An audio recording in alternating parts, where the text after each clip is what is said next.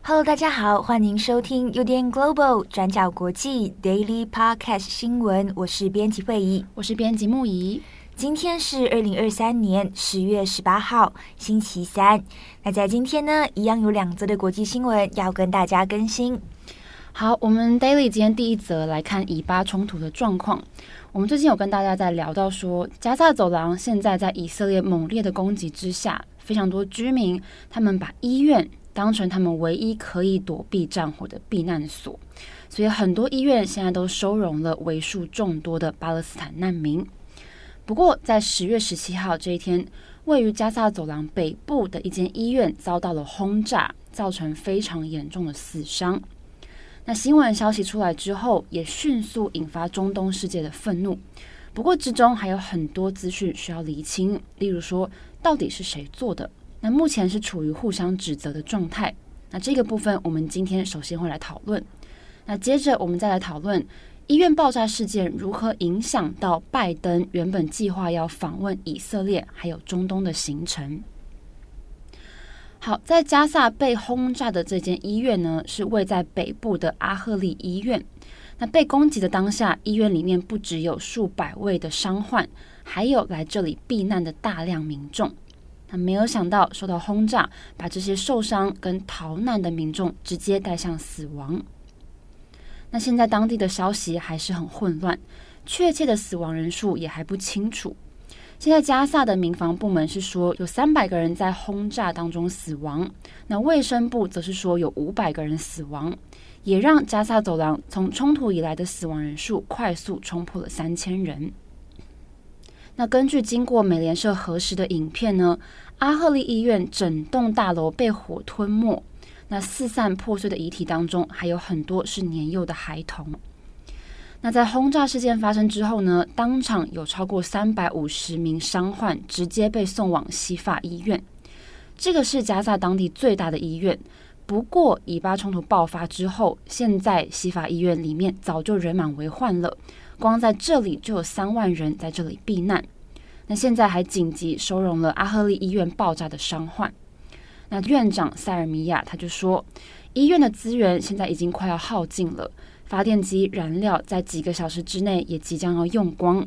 那现在死伤惨重，需要更多的设备、药物，还有麻药等等一切所有的紧急援助。好，那这次阿赫利医院被轰炸，到底是谁做的？哈马斯卫生部首先出来指责说，这是以色列发动的。哈马斯领导人哈尼亚就说，从这起医院屠杀事件可以看到敌人的残暴程度，那指的就是以色列国防军。不过，以色列军方则是坚决否认这个是他们做的，他们指控说这起事件是由巴勒斯坦伊斯兰圣战组织 （PIJ） 所发射火箭弹引起的。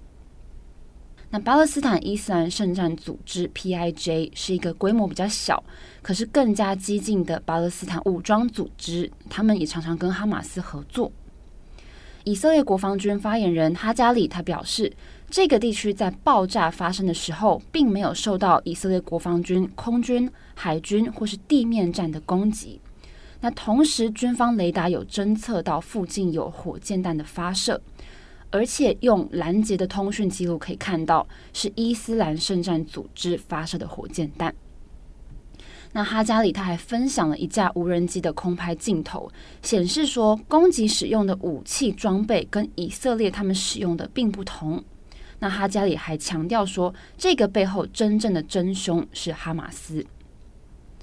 那伊斯兰圣战组织 PIJ 的说法又是什么呢？他们则是驳斥了以色列的说法。反而指控以色列，说以色列现在极力逃避医院死伤的惨况，也已经造成外界舆论的谴责压力了。这是 PIJ 的说法。那这次是以色列开始连日空袭加萨之后，死伤最严重的单一攻击事件。那又因为这一次是医院遭到攻击，所以更引发全球舆论的愤慨。那还在中东地区国家引发大规模的抗议示威，像是在约旦河西岸城市就聚集了成群的巴勒斯坦民众，政府机构所在的拉玛拉就有数百人走上街头。那之中很多示威者，他们也大声的呼喊反对巴勒斯坦自治政府主席阿巴斯的口号。那示威也引发了一些冲突，像是对现场维持秩序的安全部队丢石块等等。那根据《卫报》的报道，拉玛拉的抗议群众当中也有支持哈马斯的激进派领袖参与在其中。而支持哈马斯的黎巴嫩真主党呢，也在医院爆炸事件之后立刻号召各地响应所谓的愤怒日。那我们看英文报道使用的是 Day of Rage。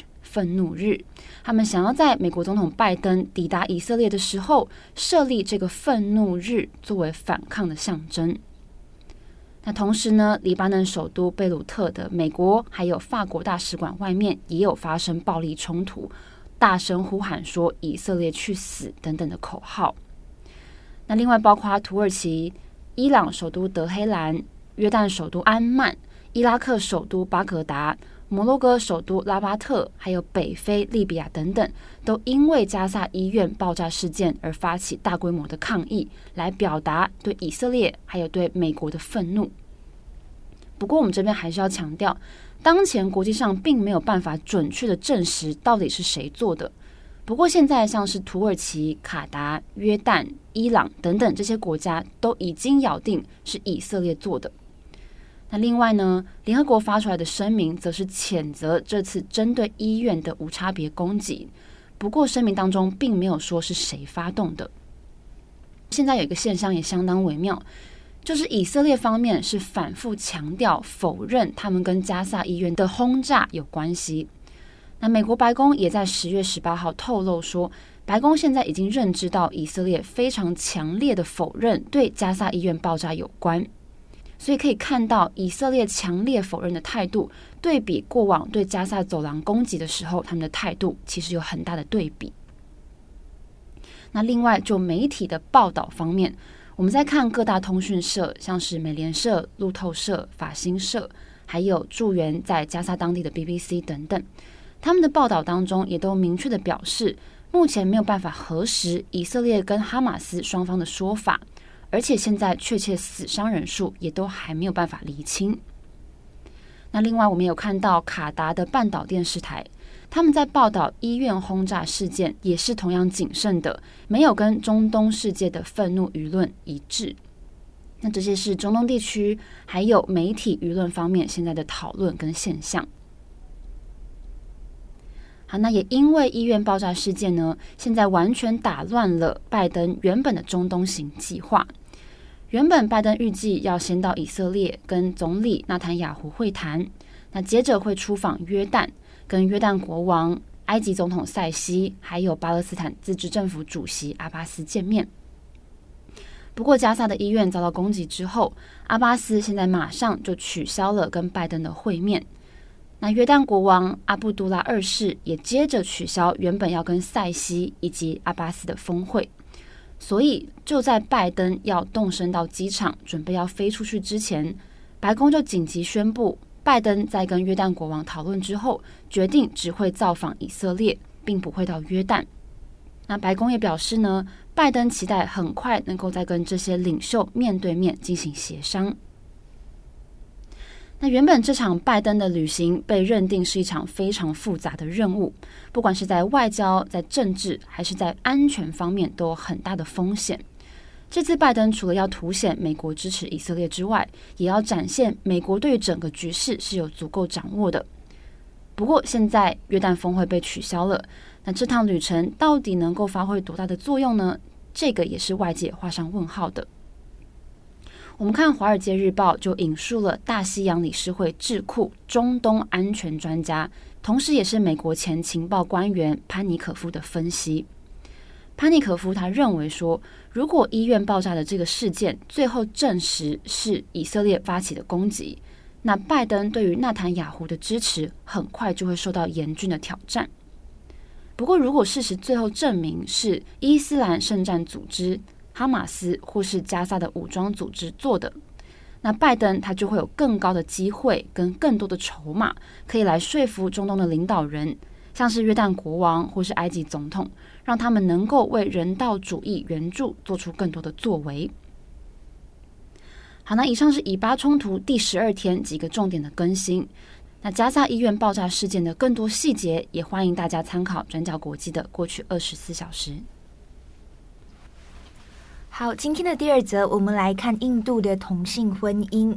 在十月十七号，印度最高法院裁定无法让同性婚姻合法化。那这个结果宣布之后，有人欢喜，也有人忧。那我们今天稍微来整理一下事件的背景脉络。那在二零一八年，印度最高法院首先就迈出了历史性的一步，那废除了同性性行为的禁令，把同性恋除罪化。那这是英国殖民时期留下来的禁令。那当时候这个裁决呢，也是让当地的性少数族群欢欣鼓舞。那有些甚至也是感动落泪。所以，对于印度接下来是不是可以往同婚合法化迈进，可以成为在台湾跟尼泊尔之后亚洲第三个承认同婚合法的国家？那对此呢，外界其实是抱持乐观的态度的。接着，时间快转到二零二二年，印度的同性伴侣还有同志团体就跟最高法院请愿，那希望可以让婚姻的权利也适用在同志族群身上。那这些团体就提出了二十一份请愿书，法官也在今年的四月还有五月举行了听证会。不过，当时印度最高法院的五位法官最后是宣布先保留判决。那结果在十月十七号判决就宣布了，那结果也就是同性婚姻无法合法化。那在某种程度上，这个结果其实也是反映了印度社会对于同婚议题其实还有很大的分歧。那接下来呢，我们来看看 BBC 在印度的记者他的现场报道。那这位记者就指出，听证会一刚开始的时候。那这五位大法官就表示，他们不会干涉宗教属人法 （Religious Personal Law），而是会考虑修改印度的特别婚姻法。那在印度，特别婚姻法允许不同宗教、种姓、国家之间的人可以结婚。那所以性少数群体就希望特别婚姻法可以扩大到同性伴侣。所以，当法官这么一说，当时候大家都以为，哎，印度是不是真的可以承认同婚合法化了？那不过，随着听证会继续进行，就发现事情越来越复杂了。法官们就承认，这涉及了许多问题，包括离婚、收养、继承、赡养费等等。而且呢，这些问题的法律范畴又会牵涉到印度的宗教属人法。那这边我们稍微岔开一下，解释什么是宗教属人法。也就是说，在印度，他们允许不同社区，不管你今天是印度教徒、穆斯林或者是基督徒等等，那可以在婚姻、离婚、继承或者是财产权等等的问题上，遵循自己的宗教习俗和民法。所以，印度总理莫迪其实一直很希望要推动来制定统一民法典，那制定一部可以管理公民之间民事关系的单一法律。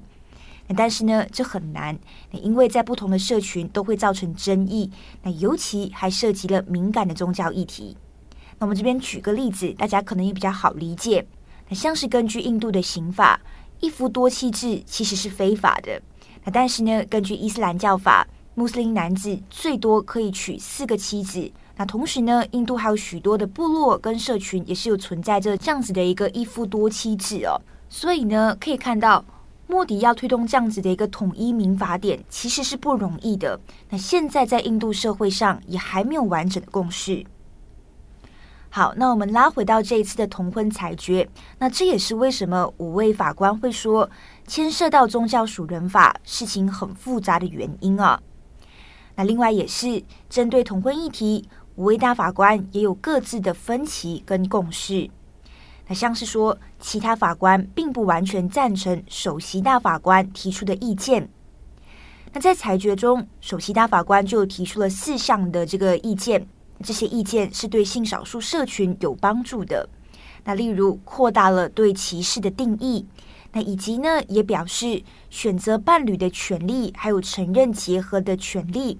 那结合他们在英文里面的这个用词是 union 这个词。那指出虽然结合不构成婚姻，但是应该要被遵守等等。但是呢，不是所有的法官都同意首席大法官的意见。那不过分歧之外，五位法官的共识是，最高法院不是用来修改婚姻法的，那这应该是立法机构的领域，所以在裁决书当中也有提醒，司法机构必须要小心，不要进入到立法领域里面。那以及呢，法官们最后也同意政府机构提出来的一个建议，那也就是说要成立一个委员会，那负责保护跨性别以及 LGBTQ 社群的权利。那这大致是法官的裁决跟意见。那最后，我们也来看看反对派跟支持派的意见。那当然，性少数群体对于裁决结果非常的失望。那指出，法官最后把这一切交给委员会，那会让性少数群体那面临很多的这个官僚主义，以及也有许多的不确定性。那不过，对于保守社群来说，他们就非常欢迎这一次的裁决结果，包括莫迪政府。那莫迪政府就认为，性少数群体的请愿要求同性婚姻合法，是所谓的城市精英主义观点呢、哦。那并且认为，国会才是辩论同婚议题还有立法的正确平台，而不是透过最高法院。好，那这大致上呢，就是印度同婚裁决结果的更新以及背景补充。虽然这次的裁决结果不通过，分歧也还存在，但是呢，我们可以看到印度社会对于同婚合法的接受度其实是有提高的。那像是皮尤研究中心今年的民调就发现，有百分之五十三的印度民众是支持同性婚姻合法化，那其实已经高于二零一四年的百分之十五了。所以后续的进展会如何，也值得继续留意。好的，以上就是今天的 Daily Podcast 新闻。节目的最后呢，我们要来做一个小小的刊物。对，在昨天十月十七号的 Daily 上面，我们有分享到了阿富汗的地震。那在这则新闻当中，我用的是阿富汗发生的六点三级的地震。